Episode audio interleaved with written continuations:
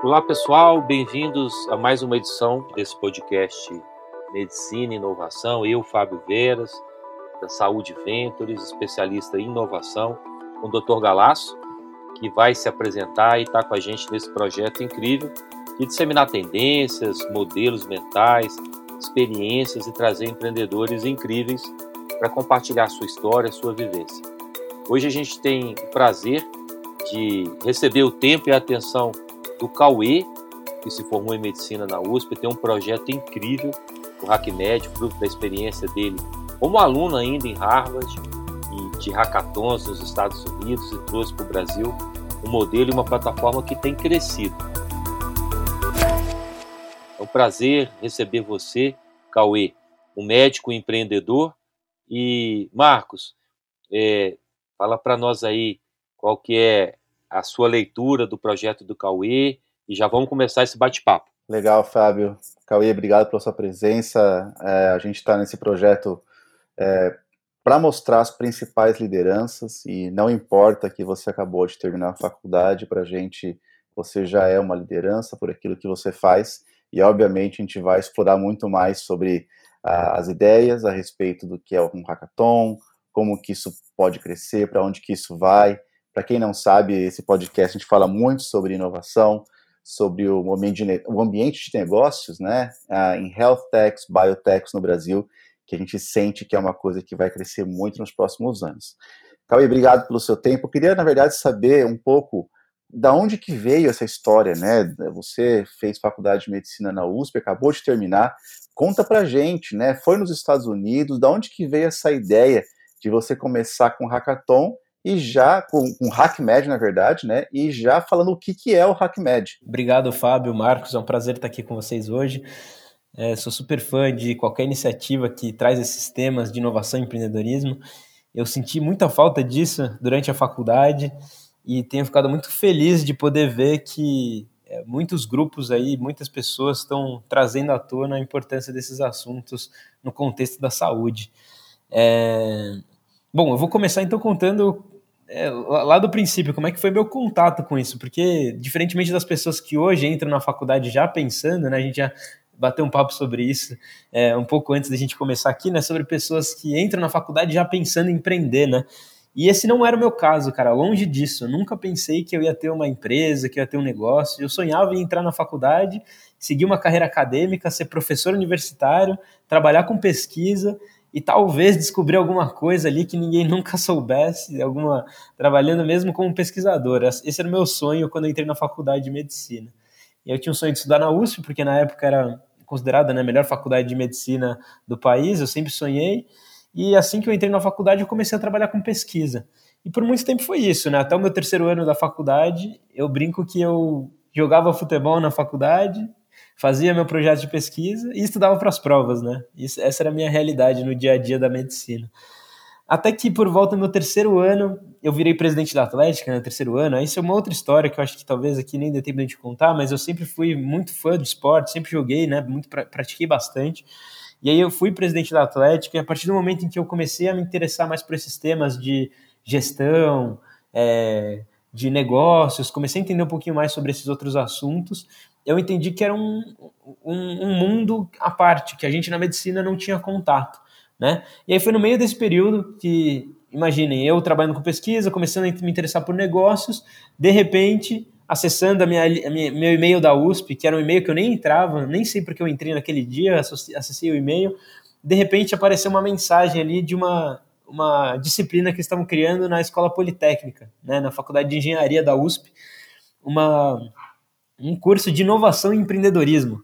E eu estava no meu terceiro ano da faculdade, né, 2016. Eu olhei para aquilo e falei: inovação e empreendedorismo. Inovação tem a ver com pesquisa, empreendedorismo. Eu não faço ideia o que, que é. Eu vou me inscrever nessa disciplina, por curiosidade, assim. Eu acho que talvez isso aí pode me abrir algumas portas. Eu acho que vou, vou me interessar por esses assuntos. E, cara, foi uma disciplina que mudou totalmente minha visão do que eu queria fazer no futuro, né?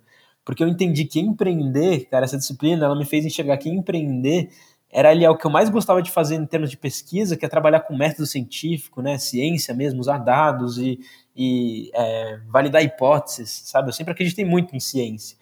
de uma maneira que você consegue traduzir isso para algo que vai criar valor para a sociedade, para a comunidade onde você está, para as pessoas que estão ao seu redor. Você vai ter que usar o método científico para gerar valor para as pessoas. E eu falei, bom, isso é mais desafiador ainda que só trabalhar com pesquisa, porque além de você ter o desafio de validar uma hipótese, você tem que validar que aquilo é uma demanda, né? Você não pode simplesmente pesquisar só por pesquisar. E eu comecei a me interessar por isso, porque nessa disciplina a gente tinha que trazer um problema e em seis meses criar uma solução para aquilo, né? E era um momento muito complicado na faculdade de medicina, porque 12 colegas da minha turma tinham sido hospitalizados por questão de saúde mental. Aí você imagina, eu no terceiro ano, com três amigos bem próximos meus sendo internados ali por tentativa de suicídio, um cara que tinha sido diretor da Atlética comigo, uma amiga que foi para intercâmbio comigo, e a faculdade começou a se mobilizar. O que está acontecendo com os nossos alunos que estão sendo internados, né?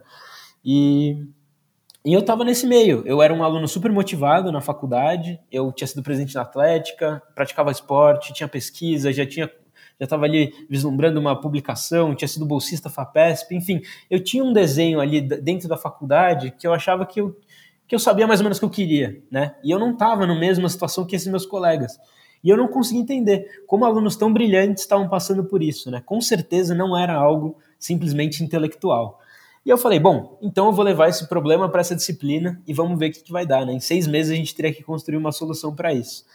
E aí eu me juntei, cara, foi a primeira vez que eu saí do muro da faculdade de medicina, fui para um outro mundo, que era da escola politécnica, e, e, descobri que existiam alunos de outras áreas ali que poderiam me ajudar a resolver isso, cara. E eu me juntei com alunos de engenharia, de psicologia, de física, e a gente criou uma solução para esse problema. Né? Meio, é óbvio, é uma jornada longa, a gente trabalhou com toda aquela metodologia do design thinking, de fazer entrevista com o usuário, entender a dor, entender se existe mercado, enfim, todo esse processo longo, mas no final das contas, é, eu tive um insight no meio desse caminho, né? Eu, eu entendi que uma das coisas que fez a maior diferença para mim ao longo da faculdade foi ter tido a sorte, né? E eu digo isso porque foi sorte mesmo, foi um cara que por acaso apareceu na minha vida, foi um mentor, né? Que me abriu muitas portas. Um cara que, eu não tendo médicos na família, ele me fez enxergar a medicina com outros olhos. Um cara que gostava muito de pesquisa, de inovação, e me abriu portas. E aí eu entendi que esse cara foi um divisor de águas, assim, para o Cauê dentro da faculdade. E talvez, se outros colegas tivessem acesso a um mentor tão bom quanto que eu tive, três, quatro anos depois eles não estariam nessa situação. E aí esse foi meu primeiro projeto de inovação, que foi um programa de mentoria de carreira que eu quis criar dentro da faculdade. E, e foi uma experiência muito legal, porque é, eu não tinha nada, né? Era um programa que estava na minha cabeça. E aí eu lembro que a gente foi fazer o nosso MVP, né? Nosso produto mínimo viável, para validar se as pessoas teriam interesse de participar de um programa como esse. É, para quem não sabe, né, MVP, só contextualizando, é a maneira mais simples, barata e rápida de você comprovar que aquilo que está na sua cabeça realmente faz sentido existir, né? E meu MVP foi um site. Eu fiz um site no Wix mesmo, criei um site lá, mentoria de carreira, fmus.com.br, e lancei no, no, nos grupos de Facebook e WhatsApp da turma, assim. E em algumas semanas a gente teve 150 alunos matriculados nesse meu, nesse meu site, que era um vídeo explicando qual era a ideia do programa de mentoria e uma pergunta embaixo se você teria interesse em participar desse programa. E imagina, três semanas, 150 alunos, eu falei, bom, tem muita gente na minha faculdade que tem interesse por isso aí. Mandei para o diretor, o diretor comprou a ideia, a faculdade estava buscando soluções para isso, consegui fazer algumas parcerias interessantes com a Associação dos Antigos Alunos, e no fim a faculdade bancou o meu projeto, né? Me ajudou a tirar a ideia do papel. Fiz um curso de mentoring corporativo para entender como é que eles faziam mentoring em grandes empresas, é, montei um curso de capacitação para médicos serem bons mentores, e aí consegui 20 ex-alunos, com apoio da Associação dos Antigos Alunos da Faculdade de Medicina, 20 ex-alunos interessados em serem mentores desses 150 alunos que estavam buscando um mentor de carreira. Né? E aí eu fiz o meu primeiro piloto, juntei essas duplas aí e acompanhei elas por um ano. Né? E aí no final de um ano, 10 duplas ficaram até o fim e cinco estão juntas até hoje, falam como foi importante essas conexões que eu formei. Né? E eu comecei a refletir mais sobre isso, cara. Talvez isso que eu tenha criado realmente impactou a vida de cinco pessoas da mesma forma que eu fui impactado pelo meu mentor ali no começo da faculdade. Que baita diferença talvez esses caras não vão fazer na vida dessas, desses estudantes, né? E aí que eu entendi a importância desses assuntos. Aí ficou muito claro para mim, cara, como é importante a gente ter médicos, profissionais de saúde que se formem com essa cabeça de inovação e empreendedorismo querendo ou não, é isso que vai resolver os problemas que a gente encontra no dia a dia, no hospital, no sistema de saúde. E aí eu olhei para trás e vi que nessa disciplina que eu havia me matriculado, tinha fila de espera para alunos de engenharia, fila de espera para alunos de economia e um aluno de medicina, que era eu. Não é possível que em 180 alunos da minha turma eu vou ser a única pessoa que vai se formar com esse tipo de conhecimento, né? E aí que vem essa história de como é que eu vou fazer para aproximar o mundo da inovação e do empreendedorismo é, à realidade da saúde. E isso era 2017, quando eu comecei a tentar fazer alguma coisa ali. A USP tinha um núcleo muito forte de inovação e empreendedorismo fora da medicina, onde surgiu a galera da 99 Taxi, né? depois geraram a Yellow, LiveUp, outras grandes startups aí que estão já se destacaram no passado e estão se destacando agora também. E, mas ninguém na saúde, cara. Isso me incomodava. E eu comecei a tentar. Cara, como é que eu vou fazer para trazer isso para saúde e tal? Não dava certo, ninguém tinha interesse. Os caras de engenharia não queriam estar na medicina, a galera da medicina não queria dar ouvidos para a galera da engenharia. Falei, bom, não vai dar certo isso daqui. É, eu vou ter que ver como é que isso acontece em outro lugar, né? Então, eu aproveitei e aí foi nesse momento que eu fui selecionado para um programa de intercâmbio, né, em Harvard. Eu ia ficar um ano estudando como é, aluno pesquisador no departamento de medicina cardiovascular na Harvard Medical School. Eu falei, eu vou usar meu tempo livre aqui. Eu gosto muito de pesquisa, acho muito legal a gente trabalhando aqui com inteligência artificial, data science. Comecei a estudar um pouco mais sobre isso, fazer curso de Python, machine learning, porque eu queria aprender mais. Eu falei, mas o que eu gosto mesmo é entender como é que a gente transforma isso em, em modelos de negócio. Então, vou aproveitar meu tempo livre aqui para estudar mais sobre isso e ver que, que eles estão fazendo diferente aqui nos Estados Unidos e que a gente pode aplicar no Brasil, porque eu tenho certeza que alguma coisa que eles fazem lá que dá certo daria para a gente fazer aqui no Brasil, não é possível. Né? E aí foi nesse meio tempo, eu fui fazendo vários cursos, eu fui para Harvard, comecei a mandar e-mail para várias pessoas falando que eu queria conhecer um pouco mais das iniciativas delas, me inscrevi em vários cursos de inovação, e aí em um desses cursos eu tive a sorte de conhecer um professor, professor Zen Shu, que era um professor da faculdade de, é, da faculdade de negócios do MIT, né, que tinha criado um grupo em 2011 chamado MIT Hacking Medicine. Né, ele estava dando uma palestra para alunos de Harvard e ele estava contando sobre tudo que eles estavam construindo lá no MIT relacionado à inovação em saúde. As mais de 50 startups que eles já tinham criado, uh, mais de 250 milhões de dólares que eles já tinham captado de investimento para essas empresas.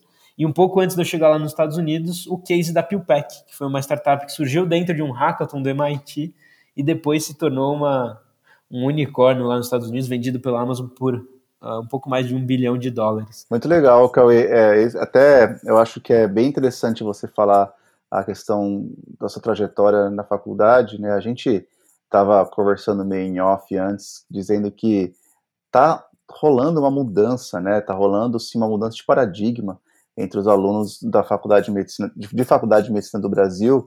E eu queria saber se você viu nessa época que você estava lá em Harvard já esse paradigma mudado nos Estados Unidos. A gente sabe que hoje em dia existe uma, uma tendência né, crescente para que alunos de medicina na América do Norte já entrem na faculdade pensando, de certa forma, em empreender. Né? Eu, eu, conheço muita gente que tirou notas boas no, no MCAT, por exemplo, que é o exame que, de admissão na faculdade de medicina, e a primeira coisa que eles fazem ao entrar na faculdade é criar um curso online para ensinar como ir bem no, MCAT. Né? Então, é, você viu essa diferença e você acha que isso está mudando no Brasil também ou não? Pois é, eu sinto que eles tinham uma visão um pouco mais empreendedora do que a gente no Brasil, talvez pela formação deles antes da universidade. Então acho que lá eles têm uma, é, eles têm uma cabeça já voltada para isso desde o ensino básico. Então o pessoal lá, mesmo antes do college, eu acho que eles já têm essa visão, o que a gente aqui no Brasil acaba não tendo, talvez por esse modelo de vestibular, da gente ser meio é, tentar colocar todo mundo na mesma caixinha, né? Todo mundo ser bom nas mesmas coisas. Eu sentia que lá eles tinham um pouco mais dessa diversidade. E mesmo dentro da faculdade de medicina, era um ambiente mais diverso. Tinham pessoas que tinham interesse por outros assuntos que iam além da medicina, né? É, assim, eu conheci algumas pessoas que estavam trabalhando com isso, nem todas queriam empreender, mas eu via muita gente querendo fazer coisas diferentes, entendeu? Querendo ser político, querendo trabalhar com é, outros temas, até parte de inteligência artificial na saúde, Algumas delas, obviamente, queriam também empreender, né? Mas de qualquer forma, era um lugar que possibilitava esse fomento. Então, assim, é, alunos de medicina se conectando com alunos de engenharia, se conectando com alunos de design. O próprio modelo que o MIT Hack Medicine fazia, cara, juntava alunos de todas as áreas ali para criar soluções para a saúde. Então, assim, esse é o tipo de coisa que eu acho que faz a diferença e que aqui no Brasil a gente acaba ficando um pouco para trás. Às vezes tem um pouco de clubismo no Brasil, parece, né? Exato. Eu não. Eu passei três anos da faculdade sem conhecer pessoas de outros cursos. Eu tenho certeza que lá nos Estados Unidos não é assim. Os caras se conhecem um pouco, mesmo no college, antes de você entrar na medical school, você acaba tendo contato né, com alunos de outras áreas.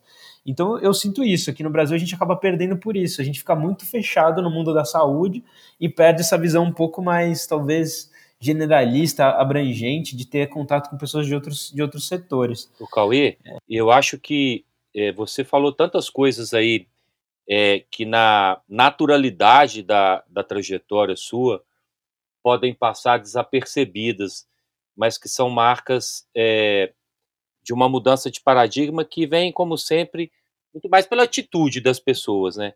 Então, quando você fala, por exemplo, é, de buscar mentoria, fala que impactou com aquele projeto cinco pessoas, cara, na verdade você é, libertou muitas mais de saber que elas poderiam, que, que tinha um mecanismo chamado mentoria para elas pensarem o futuro da carreira, né? Eu acho que é, é, são, são sementes ali que, que crescem de maneiras que a gente nem consegue é, mensurar. Você nem sabe, né, o impacto que você causou, isso é verdade, isso acontece mesmo. E a sua atitude também, ela é muito diferenciada, né? No Brasil, eu fui diretor do Sebrae e, e eu vejo que a palavra empreendedorismo ela é muito associada assim, a abrir o seu pequeno negócio. E, e virtual, virtualmente ou literalmente, o pequeno negócio é uma pequena lanchonete, um restaurante, uma loja é, de roupas, enfim, existe uma caricatura do que seja um pequeno negócio. E há uma cultura também ibérica ali de que o curso superior é um fator de ascensão socioeconômica. Na medicina, 300 vezes mais, né? E, e, é o fator ali de garantia de renda e tal. Bom, é, eu acho que os paradigmas, você falou do, o Marcos falou do clubismo e, e, dessa lógica da medicina. Primeiro, a medicina ela é sempre muito individual, ela é um pouco até egoísta, é, talvez pela necessidade do aprofundamento e da sensibilidade de lidar com a, com a vida de alguém, é, mas o empreendedorismo que você viu nos Estados Unidos, e aí vai a, a pergunta, ele está muito além de abrir um pequeno negócio. Ele traz a perspectiva de criação de valor e de empoderar pessoas comuns de fazerem coisas extraordinárias, né? Então, é, eu acho que você com o HackMed ali, que, que o professor é, te inspirou e você trouxe para o Brasil, você traz uma contribuição muito bacana. E, e a pergunta é assim, é, esse projeto na USP ali, da mentoria, com certeza foi o primeiro vírus é, do empreendedorismo dentro dessa inquietude que te caracteriza. E ali lá você teve um upgrade de insights, fala, cara, vou fazer isso acontecer no Brasil. E a HackMed, para além de hackathon e cultura empreendedora, ela é hoje também uma plataforma de educação e treinamento para que mais estudantes e jovens profissionais, até profissionais maduros, possam se conectar com a perspectiva de criação de valor, né? Explora para a gente um pouco, Cauê, é, como é que você vê esse papel de uma nova formação com o projeto da HackMed? Não, perfeito. E você pontou muito bem. Assim, eu acho que talvez o que aconteceu para mim foi o seguinte: eu vi isso na USP quando eu estava dentro da, da, da, ali do campus, principalmente da escola politécnica, já tinha essa visão de trazer o empreendedorismo como uma forma de resolver problemas e transformar isso em modelos de negócios escaláveis que vão impactar milhares de pessoas e transformar um, um setor. Isso tinha uma visão. Para mim, é, desde o momento que eu fiz essa disciplina, isso acabou entrando na minha cabeça. Os próprios livros referência são claros disso. Né? O Lean Startup do Eric Rice, por exemplo, é, Customer Development do Steve Blank, todos esses, esses conteúdos eram o que a gente usava nessa disciplina. Né? E e por outro lado, na medicina eu não via nada disso. Eu era fora do ambiente da medicina. Então era um núcleo dentro da USP muito forte, mas que não falava nada de saúde, né? E quando eu fui para os Estados Unidos foi que eu vi que na saúde também era assim possível. Aquela ideia que eu tinha de trazer isso para a saúde, eu vi que lá nos Estados Unidos eles já estavam fazendo. E aí eu acho que isso foi o que me deu o estímulo para falar, bom, se eles fazem aqui nos Estados Unidos, eu acho que dá para a gente fazer no Brasil também. E foi aí que eu comecei a me envolver com esse pessoal do MIT. Fiquei cinco meses com eles lá, aprendi a metodologia né? Participei de um hackathon lá nos Estados Unidos. Fui até, fiquei em segundo lugar até com um projeto para é, redes sociais para melhorar justamente a questão de saúde mental em estudantes universitários, que eu me juntei a pessoas de diferentes áreas ali, um cientista da computação, uma bioengenheira, uma designer, para criar um protótipo de rede social que ficou em segundo lugar na competição do MIT. Ajudei a organizar dois hackathons lá. Eu falei, bom, eu vou voltar para o Brasil, cara. Eu quero fazer isso acontecer. Esse, esse, essa vai ser minha missão na faculdade. Eu quero me formar em 2020, tendo deixado ali dentro da USP, da Faculdade de Medicina, um projeto de inovação e empreendedorismo que vai continuar, né? Que não vai morrer depois que eu sair da faculdade. Eu não sabia que isso ia virar um negócio, não era a minha visão naquela época. Eu queria fazer um evento, eu queria fazer um hackathon, eu queria inspirar as pessoas a trabalhar mais com esse assunto. Depois a gente entendeu que isso era uma oportunidade de negócio, que a gente, se a gente quisesse de fato impactar a saúde, a gente ia precisar realmente de pessoas que iam estar de cabeça naquilo. E aí que eu falei, bom, então se isso está conectado com o meu propósito, eu acho que eu posso fazer disso algo muito maior, aí sim, eu vou abrir mão da minha residência nesse momento e vou focar no HackMed, porque eu vejo uma oportunidade interessante de fazer algo que eu gosto, que tem um propósito maior do que eu mesmo, né? Que no fim a missão é muito maior do que simplesmente a minha residência. Então eu vejo que se der certo, o impacto que eu posso causar é muito maior do que o preço que eu pago por talvez ter perdido anos estudando para uma prova de residência. Eu achei que valeria a pena me dedicar para isso. E, e, e, aí a gente, a gente entendeu, né? Bom, então a gente começou com um evento, né? No final, em 2020, a gente fez o primeiro evento, o primeiro hackathon dentro da USP, que inclusive colegas meus do MIT, meu professor de Harvard vieram para o Brasil. A gente trouxe grandes referências, né? Jorge Paulo Leman, fundador da Ambev, os presidentes dos maiores hospitais aqui de São Paulo, então Albert Einstein, Círio Libanês, todos esses caras estavam no evento que eu organizei do zero, assim. Então você imagina, um cara no quinto ano da faculdade conseguiu trazer aí as maiores referências do Brasil e algumas das maiores do exterior também. Professores de Stanford, né, o Robson Capasso, que, que hoje é um advisor meu também, inclusive, que eu, putz, um cara que eu adoro, tem muitos insights, uma visão muito para frente. Então eu comecei a ter oportunidades que alunos não têm durante a graduação, né? E eu comecei a entender isso, cara. E quando, quando vai ser uma outra oportunidade que eu vou ter de fazer algo parecido, de conectar tanta gente boa e de poder crescer durante esse processo, né? É, e aí eu falei, bom, então eu vou tomar essa decisão, o HackMed vai ter que ser um negócio que vai para frente depois que eu me formar, eu quero que isso perdure e eu quero que seja um negócio grande que vai realmente causar o impacto que a gente quer no Brasil. E se a gente quiser fazer impacto no Brasil, não, não basta só organizar eventos, não basta só a gente fazer um hackathon, porque no dia seguinte do hackathon pode ser que essas ideias não vão para frente. Como é que eu faço? Isso era uma discussão que a gente tinha, inclusive, lá no MIT, né? Como é que eu faço para permitir que essas ideias continuem depois de um evento?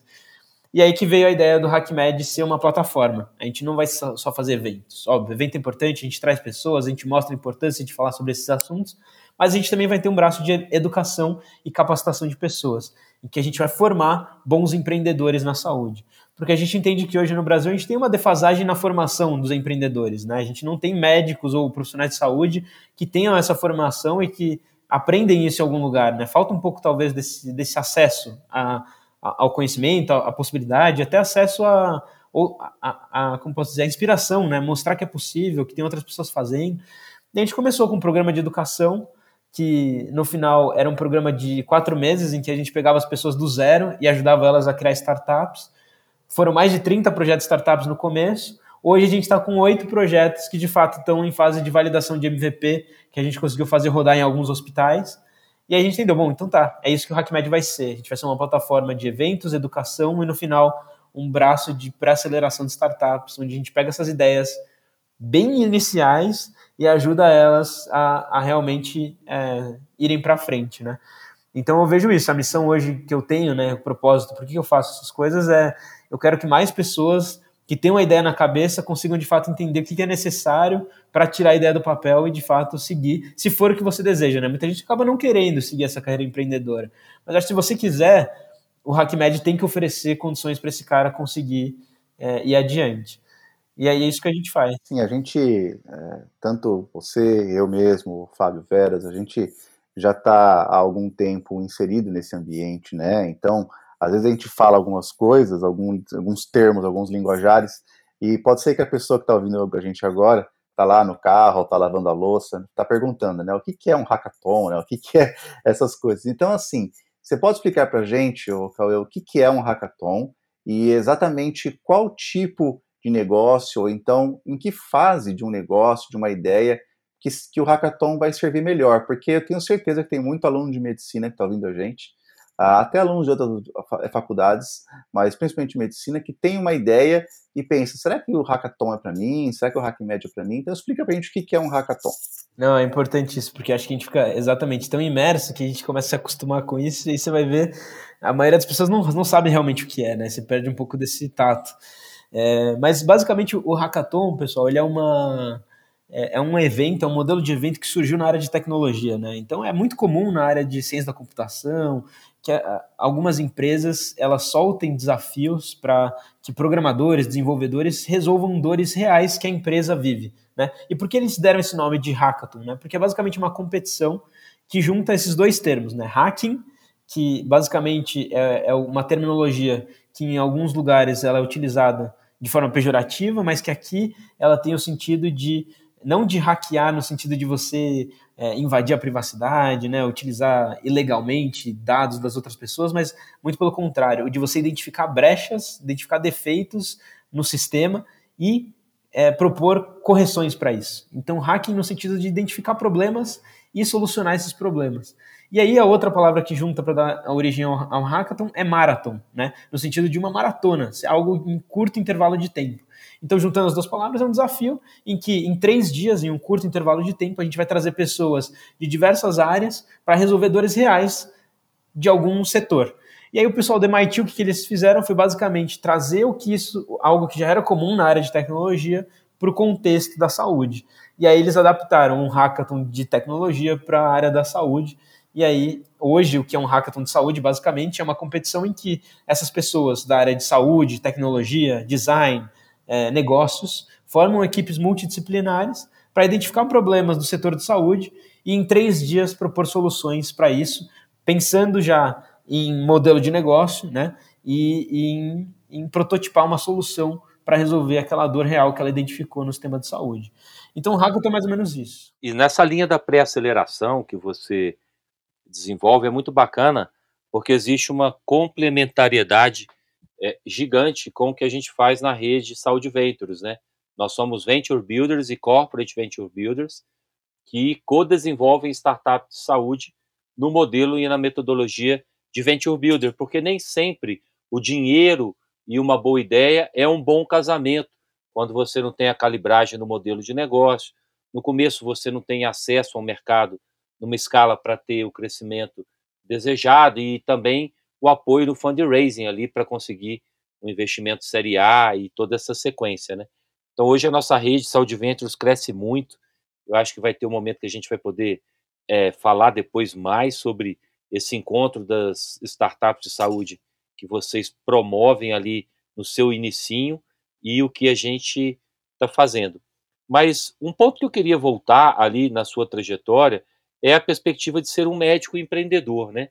alguém que tem toda essa trajetória na faculdade de medicina e toma a iniciativa de empreender, não necessariamente associado à carreira direta na assistência. E existem muitas oportunidades. Mas eu acho, a gente tem a mania de falar do Brasil, Brasil isso, Brasil aquilo, é, talvez até um pouco mais do que outros países. Mas, na verdade, no mundo inteiro, a medicina ela tem que ser conservadora pela sensibilidade e pelo risco que envolve é, você não ter um conjunto de protocolos a seguir, enfim, é como ela se constituiu. E ali, na sua experiência em Harvard, é, é bom lembrar né, que Harvard e o MIT estão a quarteirões de distância. Né? Então, a, a inter, não interdisciplinaridade, mas a interinstitucionalidade é muito intensa, sem falar que entre esses quarteirões tem coworks, tem aceleradoras, tem vários projetos de, de, de empreendedorismo e inovação. Então, essa, essa polinização no ecossistema é muito fértil, né? É, e a medicina, ela olha muito o ecossistema de negócio, o ecossistema da sua ação, da sua carreira, eu diria com viés é, mais individualista que é associado a essa natureza da assistência. O ponto que eu quero trazer, Cauê, é ouvir você, cara, sobre uma palavra que às vezes é difícil das pessoas terem um entendimento simples, que é o chamado ecossistema, né? Como a HackMed, como a Saúde Ventures, como iniciativas de inovação, como programas de inovação em faculdades, como disciplinas como essa que te despertou e te inspirou, como esse conjunto faz bem e como esse conjunto deve ser adensado. Então eu queria te ouvir sobre esses dois pontos. É, o que, que é um médico empreendedor, não necessariamente abrindo a própria clínica, o próprio consultório, e o valor do ecossistema para a criação de valor e a inovação real na saúde. É, eu acho que esse primeiro ponto que você falou, acho que vem, vem uma outra questão até o médico empreendedor, porque, querendo ou não, acho que uma coisa que você falou é, é, certa, né? A saúde ela realmente tem que ser mais conservadora do que os outros mercados, porque a gente está lidando com vidas, né? Isso é uma coisa que é, não tem como a gente fugir na área da saúde e é um setor muito regulamentado, então por isso que as soluções em geral na área da saúde demoram muito mais tempo para serem produzidas, geradas, validadas do que em outros setores, né? É, eu lembro, inclusive, lá em Harvard tinha até uma, uma, um dos cursos que eu fiz sobre isso, até falava, né, que se você não tem um propósito muito grande para realmente querer empreender na saúde, não vale a pena, entendeu? Porque aqui nos Estados Unidos demora nove anos para um projeto, de, em média, para um projeto de inovação realmente virar um negócio, né? Você perde, sei lá, uma década da sua vida para aquilo realmente se tornar uma, um negócio. Então, é um, realmente um, um, um, ambiente mais, mais conservador, digamos assim. Mas o que eu sinto é, é existe muito espaço, né? Eu acho que assim é, o sistema de saúde brasileiro tem muito problema, né? Assim como o americano, como qualquer sistema de saúde, mas aqui no Brasil especialmente eu acho que é, tem muita coisa a ser feita. Todo dia que você está no hospital, eu lembro quando eu estava no internato, e mesmo hoje, quando eu dou plantão, assim, pronto-socorro, você o dia inteiro está encontrando problemas, né? Não, é, não necessariamente você precisa querer ser um empreendedor do tipo, cara, vou, eu vou focar o empreendedorismo como a, a, a minha primeira opção, né? A minha primeira como posso dizer, minha, meu full-time job vai ser ser um empreendedor, não necessariamente, mas um médico que tem a visão empreendedora, ele consegue, às vezes atuando né, como, como um médico, enxergar os problemas e, e, e identificar oportunidades de criar solução, porque ele não vai precisar fazer tudo sozinho, ele vai poder se juntar com um cara que eventualmente vai ser o cara que vai ficar ali, o full-time job dele vai ser isso, e ele vai ter um papel super importante no desenvolvimento daquela solução, ainda que ele não seja o cara empreendedor que vai tocar aquele projeto, né? Eu até queria colocar um contraponto aqui. Eu concordo que a tendência histórica é que a medicina e o, o ambiente médico seja conservador, mas eu acho que a gente está vivendo uma mudança de paradigma nisso também. Né? Tem muita gente que diz que, especialmente nos últimos dois anos com a pandemia, um ano e meio, dois anos com a pandemia, uh, muitas inovações, muitas quebras de paradigma que iriam acontecer só daqui a 10, 15 anos estão acontecendo agora, né? A gente trouxe a tempo presente. Eu acho que, por exemplo, a telemedicina é uma delas. A gente é, via é, e vê pessoas é, na América do Norte ou até no, no, no, Brasil que preferem ou preferiam fazer uma consulta por telemedicina do que ir, por exemplo, num pronto-socorro e ter um risco de, de contrair é, alguma doença, especialmente o COVID. Eu estou dizendo isso porque eu acho que a era que a gente vive é a era da informação, em termos de as pessoas têm livre, praticamente livre acesso à informação com a internet. E com isso, a, as cabeças né, do sistema, eles deixam de ter o monopólio da, da informação e, consequentemente, a parte do usuário, vamos, vamos chamar assim, tem um poder de, de pressão e de barganha muito mais forte, porque eles já chegam até você com muito mais informação. Né? Então, eu acho que existe uma mudança que a gente está vendo agora, que é justamente essa, que a pressão para a inovação vai acabar vindo do usuário, e não só do médico que entendeu, ou do gestor de saúde que entendeu que aquilo lá é mais importante, que aquilo lá vai gerar mais agilidade. Não, às vezes o próprio paciente chega para você e já fala, oh, doutor, eu vi um aplicativo, eu vi uma, um aplicativo para o Apple Watch que pode mexer, é, que pode avaliar, por exemplo, a minha frequência cardíaca. O que, que você acha disso? Então, eu acho que essas mudanças elas vão acabar acontecendo cada vez mais rápido, justamente porque o próprio usuário já tem acesso a essa informação por conta própria, né? Não precisa mais o médico servir como instrutor, assim, alguém que vai trazer a, a novidade para o paciente. O próprio paciente consegue entender é, que uma novidade pode resolver um problema real dele, né? Exatamente, eu concordo 100%. Acho que você é, disse bem, é, acho que essa é exatamente a tendência, né? E, e, em relação ao outro ponto que o Fábio tinha, tinha trazido falando sobre o ecossistema, de fato, isso faz uma baita diferença. Eu lembro que quando eu estava lá em Harvard, eu conheci uma aluna de engenharia que estava fazendo o PhD dela em uma disciplina que era é, uma, uma junção da faculdade de medicina de Harvard com a faculdade de engenharia do MIT. Então, ela tinha um background dela de tecnologia, né, de engenharia, ciência da computação, e ela passava é, um ou dois anos nas rotations com o pessoal da medicina lá nos Estados Unidos, né, da, da Harvard Medical School, no internato deles, digamos assim, dois anos, e depois ficava dois anos na, no MIT desenvolvendo soluções a partir da experiência que ela vivenciou dentro do hospital ali mesmo, na, na é, digamos assim, no dia a dia do, do, do, profissional de saúde também, né?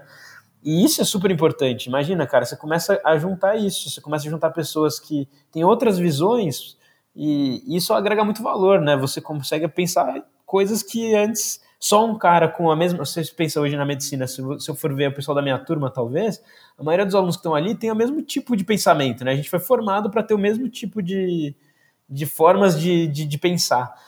E trazer um cara de fora ali, cara, agrega muito, né? E isso eles fazem muito nos Estados Unidos. Eu acho uma, é uma coisa que eles, eles realmente têm um, uma vantagem nesse sentido em relação a nós. Mas eu vejo que tem crescido isso também, né? Hospitais criando departamentos de inovação, de. É, como que eles chamam? De Uh, esqueci agora o nome que, que, é dado, mas relacionado a design, né, próprio design thinking, enfim, tem, tem muitas iniciativas em grandes hospitais que estão seguindo nessa linha, né, e que eu acho que é uma, é uma ótima, é, é uma, pô, são, são coisas que realmente podem transformar o jeito como, como que a gente pratica, eu acho que a medicina, porque você traz pessoas de diferentes, diferentes campos pensando ali os problemas do dia a dia. Explora um pouquinho com, com o nosso ouvinte, é, o que, que você enxerga de, de shift points aí, de, de mudanças que já começaram? O, o Galaço trouxe a percepção de, um, de uma, uma ambiência mais favorável à telesaúde. É, quais são os pontos da mudança que, que você enxerga nesse mundo de ebulição de fusões e aquisições, de operadoras comprando hospitais ali a preço de metro quadrado de tijolo, é, de, de, de estudantes e jovens profissionais ansiosos em relação à perspectiva da sua remuneração. Se antes tinha um plantão com procedimento num plano, agora é só um CLT ali que ganha um aparente mais, mas com variável menor. Então, acho que está todo mundo sendo impactado por uma transformação muito grande, e não só, como você mencionou, da tecnologia, né? porque a inovação nem sempre é tecnologia, ela está ali no modelo de negócio, que você bem falou e que o HackMed é, promove de maneira tão bacana. Que, que pontos você acha que são esses é, para o jovem estudante olhar e para o profissional de saúde já estabelecido também olhar que vão chegar mais forte aí nesse futuro próximo? Olha, eu acho que tem muita coisa acontecendo, acho que é até difícil você prever exatamente o que vai acontecer no futuro, né? Mas assim, é, acho que uma coisa que o Marcos trouxe aqui, que eu acho que é uma tendência realmente, é essa visão de que o cliente vai estar cada vez mais no centro, né? Tem tantas opções hoje que quem dá a voz hoje é, é, é o cliente. Se no passado o médico era aquela pessoa que ia dar realmente a conduta e, e decidir o que, que, que ia ser feito da vida do paciente, cada vez mais eu vejo que o paciente tem, tem ficado com mais poder em relação a isso, né? E aí você pensa nesse sentido que é, quem que vai ser o médico que o paciente, no final das contas, vai procurar, né? Talvez o paciente comece a procurar mais a instituição do que o médico propriamente dito, e talvez o médico que acabe se destacando é, seja o médico que consiga ali suprir a necessidade do, do, do cliente, digamos assim, do paciente, não e, e às vezes talvez ele não seja nem o cara mais técnico, né? Não, necessariamente ele é o melhor cara que tem o maior, maior conhecimento da medicina. Às vezes as outras, as outras, é, as outras capacidades deles acabam até dando uma visibilidade maior do que um cara que você imaginaria que seria a maior referência do assunto por conta da capacidade técnica dele ali, né? Sim, se eu, se eu puder fazer um comentário, Cauê, é, da experiência da América do Norte e, lógico, muito mais, no, no meu caso, no Canadá, Hoje em dia, na América do Norte, não tem mais essa história do médico falar e o paciente simplesmente engolir. Ele pode até, em alguns casos, é, confiar, mas o paciente tem na cabeça dele as opções dele e a, a relação médico-paciente está muito mais no paciente ser um parceiro no tratamento que vai visar a cura, que vai visar o alívio da dor, do que alguém que tem um, um papel muito mais passivo e aceitando passivamente. O, o paciente tem voz ativa e justamente eu acredito que vem do fato do paciente ter acesso à informação, porque o paciente ele, ele discute, fala assim, olha, eu vi na, na internet que tem um clinical trial que está rolando nos Estados Unidos ou na Europa, o que, que você acha e, e por que que eu sou ou não candidato para esse clinical trial? E se você não está não tá antenado, o paciente sabe mais do que você, né? E às vezes é até difícil, porque tem alguns médicos que simplesmente não aceitam esse tipo de coisa, né? Esse questionamento do paciente. E é algo que a gente vai ter que saber lidar, né? Não adianta mais você querer, não, o paciente está falando isso, olha que besteira. Cara, é, talvez esse seja a pessoa que vai ditar as regras do jogo daqui para frente, entendeu? E você tem que aprender a lidar com isso, apesar de você entender que na sua cabeça não faz sentido aquilo que ele está falando. O trabalho, talvez, de comunicação do médico vai ser tão importante quanto o trabalho que ele tem de realmente ter o conhecimento, né, técnico. E, e aí, bom, nessa linha aí vão, vão vários outros pontos que eu acho que estão relacionados também, que no Brasil hoje é, eu lembro, eu estava até discutindo isso com um colega meu que fez USP aqui comigo também. Ele se formou um pouco antes de mim. E a gente estava conversando como no passado era difícil né, entrar numa faculdade de medicina. A barreira no passado era você entrar numa faculdade de medicina porque tinham poucas e muita gente querendo, então era muito disputado, poucas pessoas conseguiam entrar. E aí ele até me contou um caso interessante de um, é, de um parente dele tal que estava fazendo uma faculdade que não era daquelas mais difíceis de entrar aqui no Brasil e aí ele acabou desistindo dessa faculdade e resolveu fazer medicina e hoje está cursando medicina, né? Fala assim, pô, cara, antes era super difícil você entrar na medicina, né? Não era assim. É, você tinha que abrir mão de muita coisa, né? Poucas pessoas conseguiam ter acesso. Hoje não, hoje tem muitas faculdades. Eu acho que cada vez mais a gente vai ter um número maior de médicos se formando. Então, um ponto de interrogação para mim é o que, que vai ser o diferencial dessas pessoas, né? Porque não vai ter, obviamente, residência para todo mundo, vai ter cada vez mais grupos querendo fazer essa parte de pós-graduação, outras especializações, mas no final de tudo, o que, que vai diferenciar o médico, né? Que, considerando que a gente vai ter um mercado cheio de médicos, né? O que, que vai diferenciar aí um bom médico de um mau médico? E aí vai um pouco nessa linha, talvez seja o cara que vai conseguir ali entender melhor o cliente, se posicionar melhor, saber lidar melhor com a sua. construir uma comunidade, talvez, de pessoas que vão, de seguidores ali, que vão acreditar no que ele fala, né? Ter essa capacidade de comunicação muito boa. Eu acho que isso são preocupações que quem está entrando na faculdade agora, eu acho que tem que ter, né? E, e aí eu não sei como é que vai ser, realmente, não tenho bola de cristal, mas eu imagino que vai meio que nessa linha, né? Qual que vai ser o diferencial desses. É, dizem que o número de médicos vai triplicar daqui a alguns 20 anos, a gente vai ter três vezes mais médicos do que a gente tem hoje, né? Pô, e aí? Como é que vai ser isso, né? Então, e, e ao mesmo tempo, o outro, o outro lado é, nunca foi tão, é, nunca teve tanta oportunidade para health techs né, no, no setor, num, nesse mundo de venture capital, né? Nunca é, houve tanto investimento em startups de saúde que nem agora. Então, acho que naturalmente as pessoas acabam enxergando uma oportunidade, talvez médicos, né, acabam enxergando essa oportunidade de ter uma formação também empreendedora, o que leva a um outro risco das pessoas começarem a querer empreender por achar que é fácil e que dá para ganhar muito dinheiro porque tem muita gente investindo nisso aí. É, e, e, não é tão simples assim, né? Tanto que as boas ideias acabam sendo um número muito restrito, né? É, mas enfim, eu vejo, eu vejo esse cenário hoje no Brasil, né? Tem até pessoas falando, né, será que as health techs agora são as novas fintechs? Tem muitos fundos querendo investir. Uh, então eu vejo isso. Tem muita gente também querendo se, interessando por esses temas, talvez entendendo que é, talvez essa frente aí de empreendedorismo, inovação, pode ser um diferencial para mim no futuro. Eu imagino que seja, pode ser que sim, né? Algumas pessoas acabem enxergando isso um caminho aí de fazer algo diferente. Perfeito. Eu concordo com você, Cauê. E especialmente porque no mundo do empreendedorismo, né, como a HackMed é, apresenta tão bem as várias etapas, é, muito além da boa ideia, é a boa execução de uma ideia que vai permitir a ele chegar ali no filtro daquele funil e, e ter a chance de ir evoluindo, né? Eu já vi tantas pessoas, sabe, Cauê, que é, podem receber um pré-julgamento pela história, pelas características é, ali de que o famoso não vai dar certo, e são pessoas que surpreenderam e fizeram a diferença com circunstâncias e, sobretudo, muito suor. É, mas, cara, é muito legal ter um parceiro ali como a HackMed é, fomentando essas coisas boas no mundo da saúde que precisa tanto delas, a nós da Saúde Ventures, os parceiros e patrocinadores desse podcast é, acreditam nas mesmas coisas que você acredita.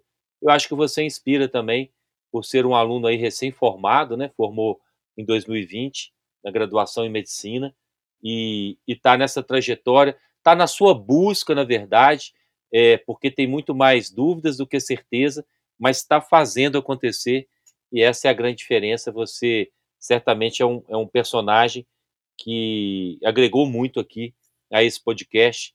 Muito obrigado a você, muito obrigado, Galácio. Eu deixo para vocês se despedirem aí. Beleza, Cauê, obrigado mais uma vez aí pelo seu tempo. Eu, como sempre digo, cada convidado eu aprendo pra caramba e hoje não foi diferente. É, na verdade, Cauê, eu queria te pedir para você falar pessoal, como que o pessoal pode te achar é, não sei se você usa suas redes sociais, mas especialmente como que pode se informar mais sobre o projeto HackMed. Beleza, valeu, cara. Opa, obrigado, Marcos, Fábio, foi um prazer, muito legal, parabéns pela iniciativa também do podcast. E, e para me achar é fácil, arroba Bueno, eu tô no Instagram, hackmed, arroba hackmed.br, hackmed com H-A, né, H-A-C-K-M-E-D.br. É, e lá, com certeza, nosso site também, www.hackmed.com.br, vocês vão encontrar mais informações. A gente vai organizar algumas iniciativas já no final desse ano, né? Temos um nosso próximo evento para organizar em setembro. E a segunda turma do nosso programa de inovação, que vai começar em outubro, para pessoas que querem começar a empreender, não sabem muito bem como. A gente traz essas metodologias e ajuda o pessoal aí a formar equipes para tirar essas ideias do papel. Então, é, fiquem à vontade, também estou lá no LinkedIn, Cauê Gasparoto Bueno. Vai ser um prazer me conectar com pessoas aí que têm interesse por esses assuntos. E obrigado de novo, Marcos, Fábio. É um prazer aí poder estar junto de vocês, estar perto. E acho que é sempre bom a gente se manter conectado com pessoas que estão fazendo coisas aí que tem, como, como o Fábio bem colocou, propósitos em comum, né? Porque é sempre mais fácil a gente se juntar a pessoas e, e crescer junto, né, do que cada um ficar fazendo o seu no seu próprio nicho. Então, adoro participar desse tipo de oportunidade. Obrigado mesmo. Legal, legal mesmo, obrigado mesmo, Cauê. E esse é o podcast Medicina e Inovação. Uh, se você acha que isso é interessante, já coloca para ativar as notificações nas plataformas. A gente está em todas as plataformas. Uh, não esquece de compartilhar esse episódio, também o próprio podcast para quem tem interesse no assunto. E todo, toda semana vai ter episódio novo, toda segunda-feira, às seis e meia da manhã. Beleza? Valeu, pessoal. Tchau, tchau.